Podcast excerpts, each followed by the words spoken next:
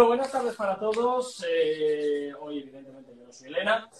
Eh, esta tarde, esta tarde, como todos los miércoles, vamos a continuar con las entrevistas que siempre hacemos desde aquí, desde la radio.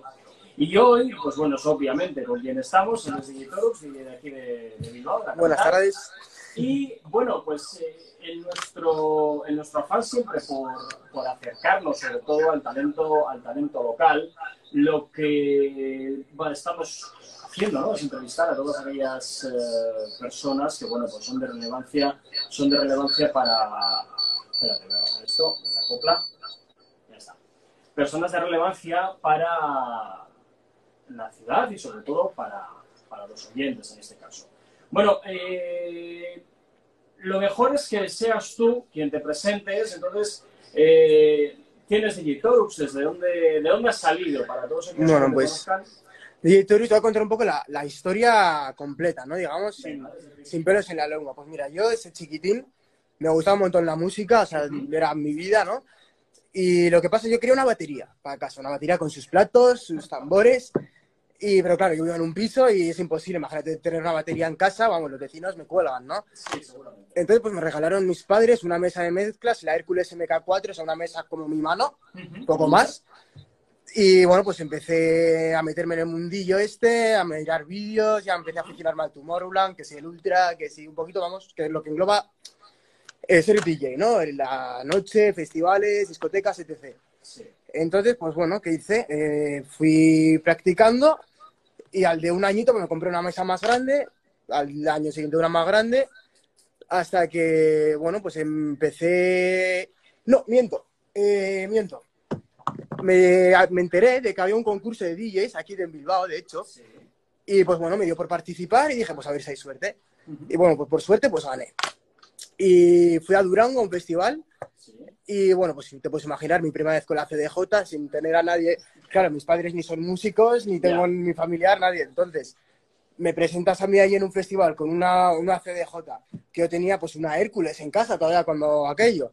La Y, bastante, ¿no? Y claro, a mí me gustaba, a mí me gustaba mucho la electrónica, el, el EDM, todo esto. Entonces, pues eh, me tocó, creo, era la primera, primera hora, eh, abrían a las 5, pues yo pinché a las 6, más o menos. Y claro, me salí con electrónica todo, desde el minuto uno que empecé, pom, pom, pom, y claro, la gente mira para arriba como diciendo, este tío que, que hace a las 6 de la tarde, que todavía no he probado ni una, ni una cerveza, ¿no? Y esto ya parece que estamos cerrando, parece que son las 6 de la, de la, de la tarde ya. Y pues bueno, pues por al final pues eh, hice contactos, eh, pues me llamaron de otra sala de Bilbao, en la que nada, estuve un mesecito como mucho, y después nada, después ya accedí a Fiverr y pues encantado en Fiverr hasta el día de hoy que esperemos y recemos a ver si podemos seguir y continuar con esta aventura, ¿no? A ver, a ver, porque Así que, a ver. mismo estamos todos un poquito. Eh... Estamos, estamos encerrados, nos tienen, nos tienen encerrados. Bueno, eh, una de las preguntas que, que evidentemente es interesante, ¿no? yo creo un poquito también pues, para todos aquellos que, han, o que se encuentran en una situación similar a la que tú tuviste en su momento, es, es muy fácil. Es, eh, ¿Qué les dirías tú a todos aquellos eh, DJs que les Pues- gusta? Yo siempre digo una cosa, y yo creo que es lo esencial, ¿no? Yo creo que son ganas e ilusión. O sea, una vez tengas eso, lo demás es que yo creo que si con esfuerzo viene. Que con- que Lo del mítico refrán este que dice el que la sigue la consigue, yo creo que es gran parte de razón tiene, la verdad. Sí. Porque yo, claro, yo estaba en mi casa con mi mesa de mezclas, como habrá un montón de chavales igual que yo, Ujú. y hombre, que a día de hoy no soy nadie, ¿no? Por decirlo así. Pero yo creo que hasta en el puesto en el que estoy, yo creo que lo, eh, lo que me ha llevado hasta aquí han sido las ganas, la ilusión y, y la motivación y la esperanza de no perderlo nunca. Es decir, voy a por ello y, y como se dice aquí, con dos cojones y, y, y, para adelante, ¿no? Y, y bueno, si no viene otro año con COVID, pues si nos, nos, nos permiten hacerlo, pues, pues eso, esperanza y, y ganas.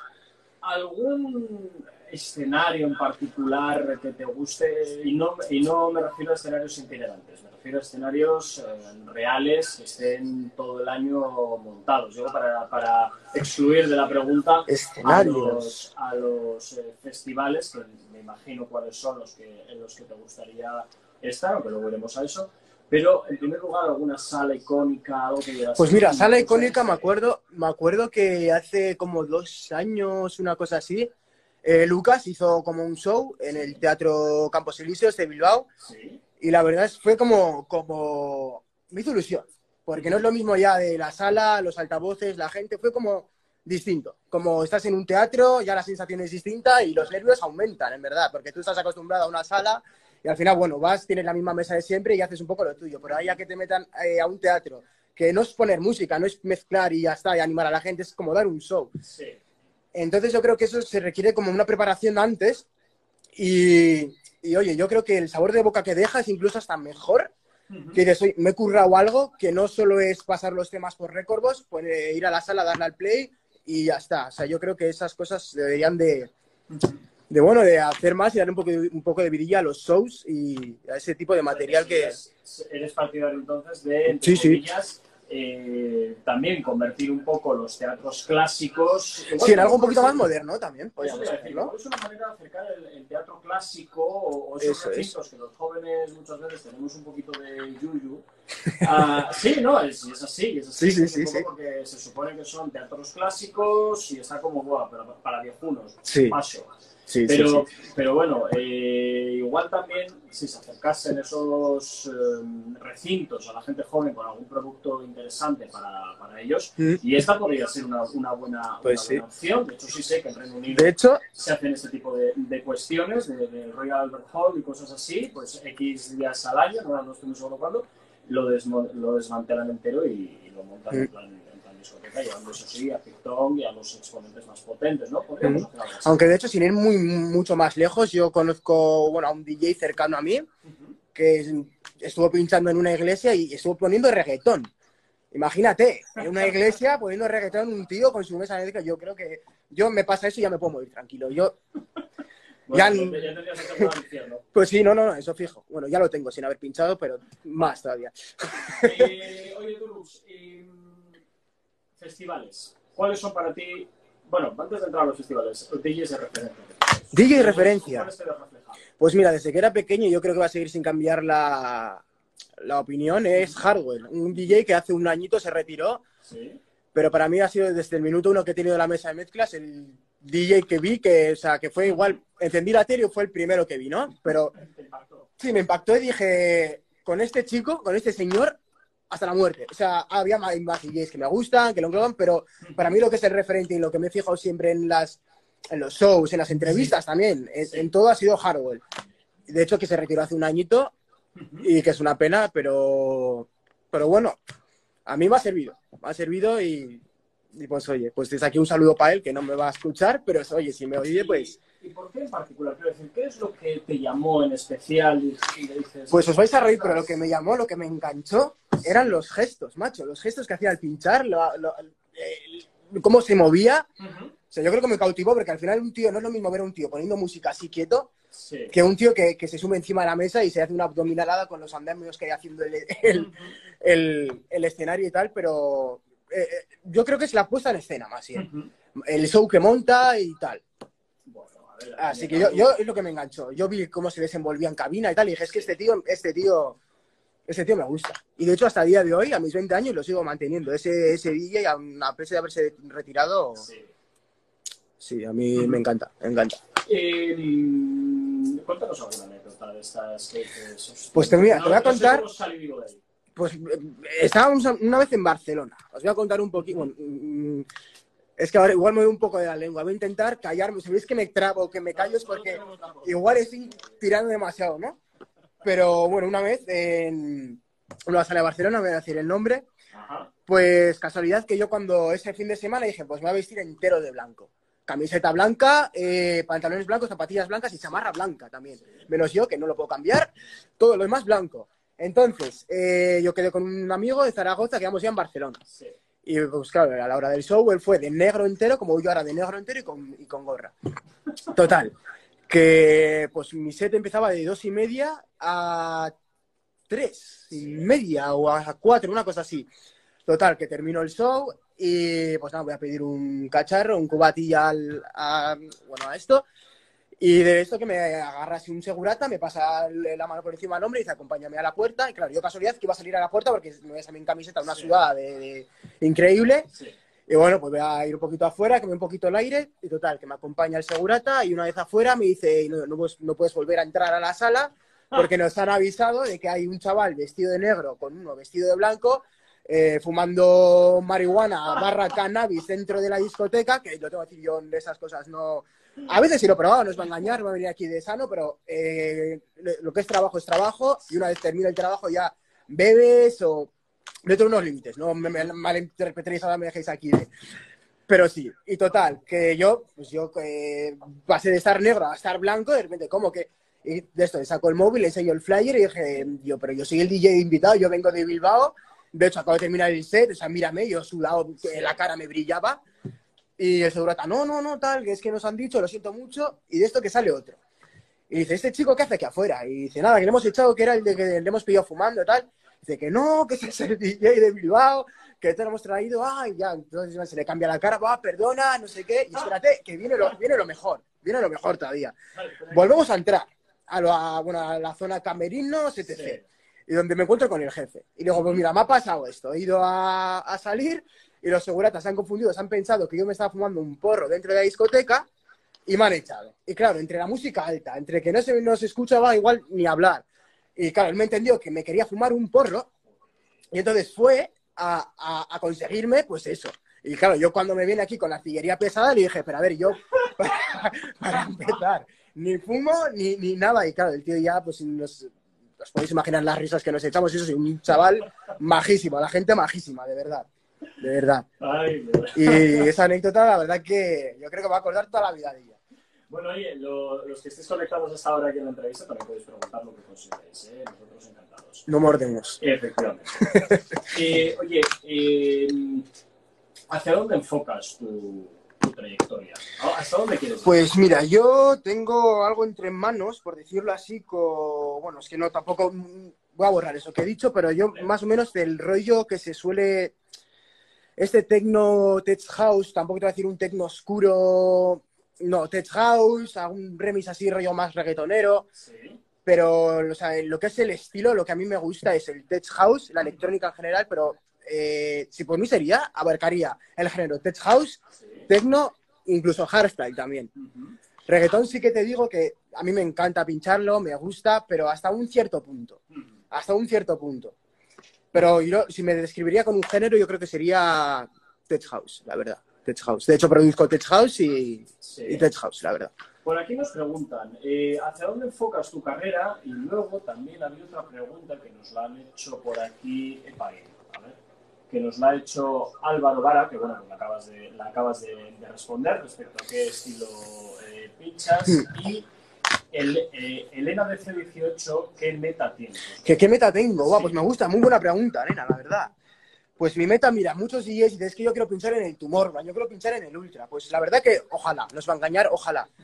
Pero mi meta, mira, yo con tal de que me dé para vivir de ello, de poder eh, llegar, que llegue un día y decir, puedo dejar de trabajar para dedicarme únicamente a la música, lo que es producción y eventos, incluso shows también, yo con eso sí me, me conformo. No te voy a decir tampoco quiero llegar a ser David Guetta, que ojalá, también os lo digo, pero mi meta, vivir de la música.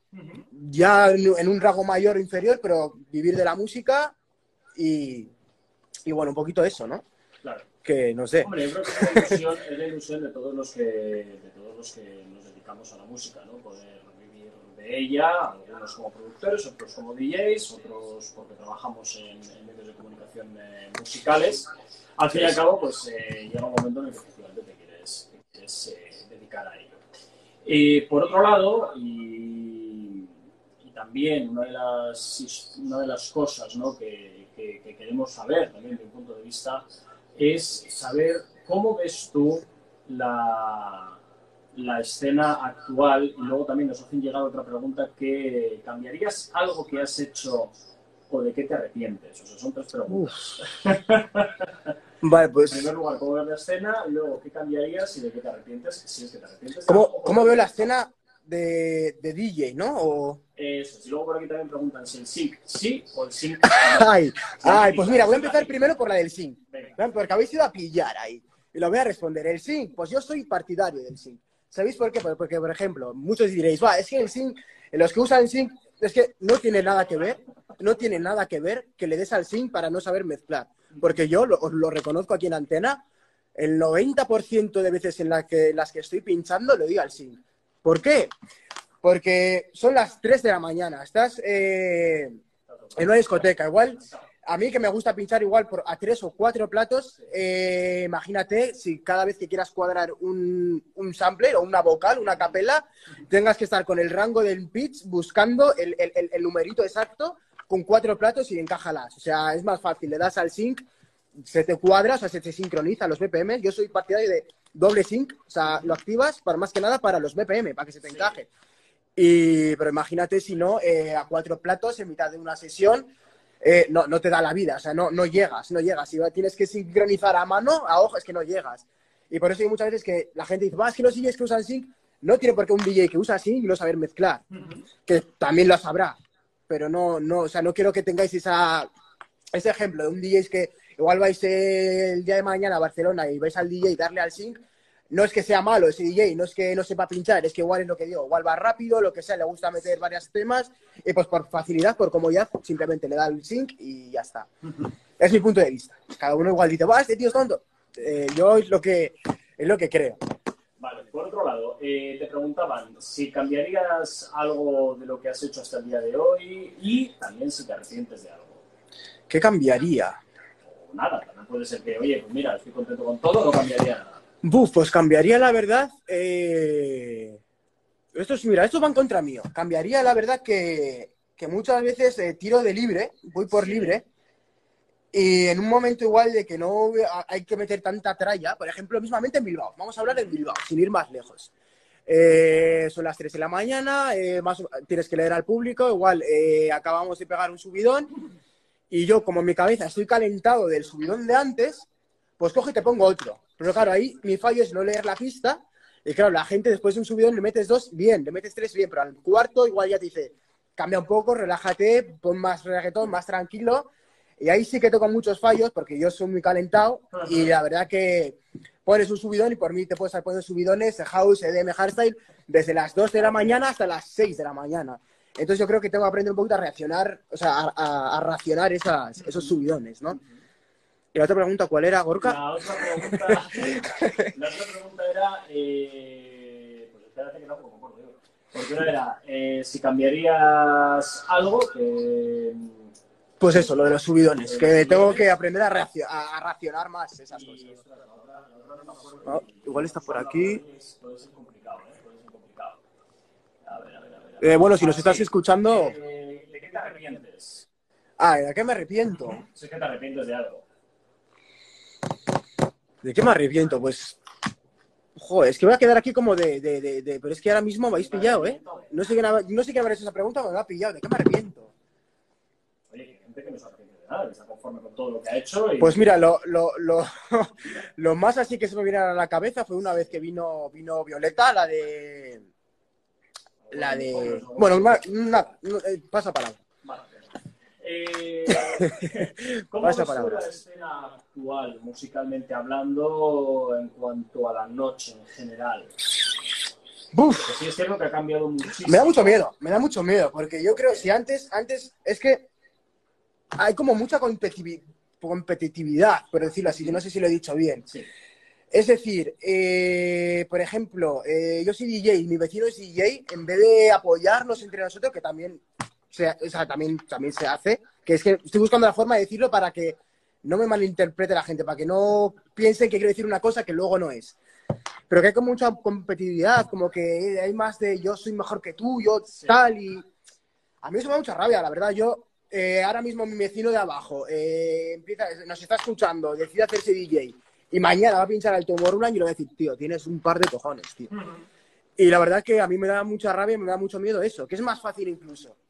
Que no lo digo por la gente de Bilbao, de verdad, que en Bilbao hay un buen rollo increíble. O sea, de todos los DJs que hay, los conocemos entre todos. De hecho, estamos aquí en Actívate muchas veces todos juntos y vemos unas cervezas, hay un buen rollo increíble. Pero en general, es más fácil crecer. Y de hecho, yo esta, esta respuesta que estoy dando la he visto dar a grandes DJs. No es que lo diga yo, que soy un don nadie. Muchas veces es más fácil crecer fuera que en casa. Y eso me da, me da miedo, me da miedo, la verdad.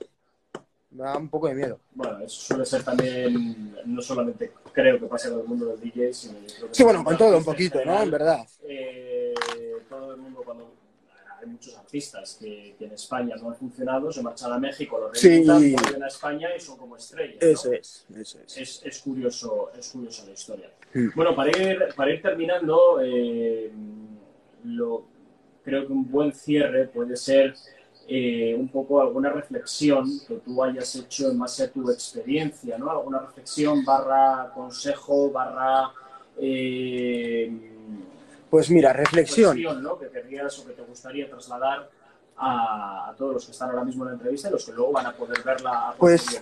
Como consejo, os digo que no dejéis que nadie os intente hundir. Eso es lo más primordial. Lo que he dicho antes, tenéis que seguir con la, con la ilusión, con la ilusión siempre. Que nadie venga y os diga, es que a mí me lo han dicho. A mí me lo han dicho un montón de veces. Eh, va, es que como DJ, eso tómatelo como hobby. Eso se suele decir mucho, ¿no? Tómatelo como hobby. Es que eso como trabajo es que no es tal. Es... Al final no es alguien que te esté hundiendo directamente. No es que diga, va, pero esas cosas al final te las vas creyendo, te las vas y al final vas aminorando como DJ, hablando eh, de la carrera, ¿no? Hablando como... Y yo creo que lo, lo, primordial es eso, tener siempre las cosas claras, que quieres serlo y luchar por ello como si no hubiera un mañana. O sea, eso es lo primordial, yo creo. Bueno, pues él es DJ Torux, DJ de aquí de, de la capital, de Bilbao. Eh, sus redes sociales, pues arroba DJ Torux, ¿no? Triple Sí. Con doble. Doble, doble, Doble. Triple ya es demasiado. Eso ya entonces eh, se lo deja a Mostopapi, esa sección. Esa triple X ya. Sí, te doy la razón. Te quiero muchísimo, Mosto, pero Bueno, veremos, veremos a desde la radio le damos también el, el apoyo y sí, sí, eso siempre. que Eso si quiere venir aquí a, a comentar o tal, pues tiene la radio abierta para, Eso es. poder, defenderse, porque como he escuchado por ahí, hay muchos Flanders y Morjas sueltos por ahí. Eh, Toro, un placer haberte tenido aquí